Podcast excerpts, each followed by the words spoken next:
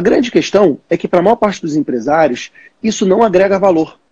Não ajuda o empresário a ganhar mais dinheiro. O, os contadores, tradicionalmente, eles sempre se envolveram com o que a gente chama de conformidade.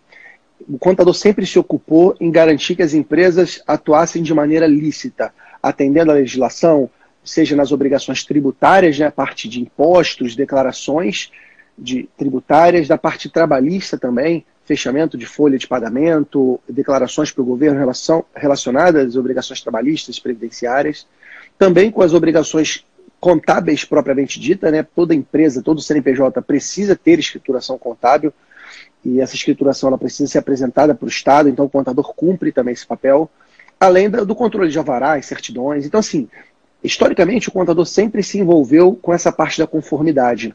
A grande questão é que, para a maior parte dos empresários, isso não agrega valor. Não ajuda o empresário a ganhar mais dinheiro, não ajuda o empresário a reduzir custos, não ajuda o empresário a ter mais sucesso como empresário. E aí o contador ele fica visto como um mal necessário, como aquele profissional que eu preciso ter para fazer a parte chata. E isso é uma posição que sempre incomodou muito os contadores porque eles são profissionais competentes, são pessoas engajadas, que têm dentro do seu peito é, arde uma vontade de ajudar as outras pessoas, eles sabem que são capazes. O nosso movimento, o movimento da contabilidade consultiva, ele busca justamente reposicionar o contador. Mostrar para o contador que ele pode ir muito além do que a conformidade legal que ele pode ajudar o empresário a ser um gestor melhor. Como, como o empresário pode melhorar o controle financeiro, que é um dos maiores problemas que os empresários têm.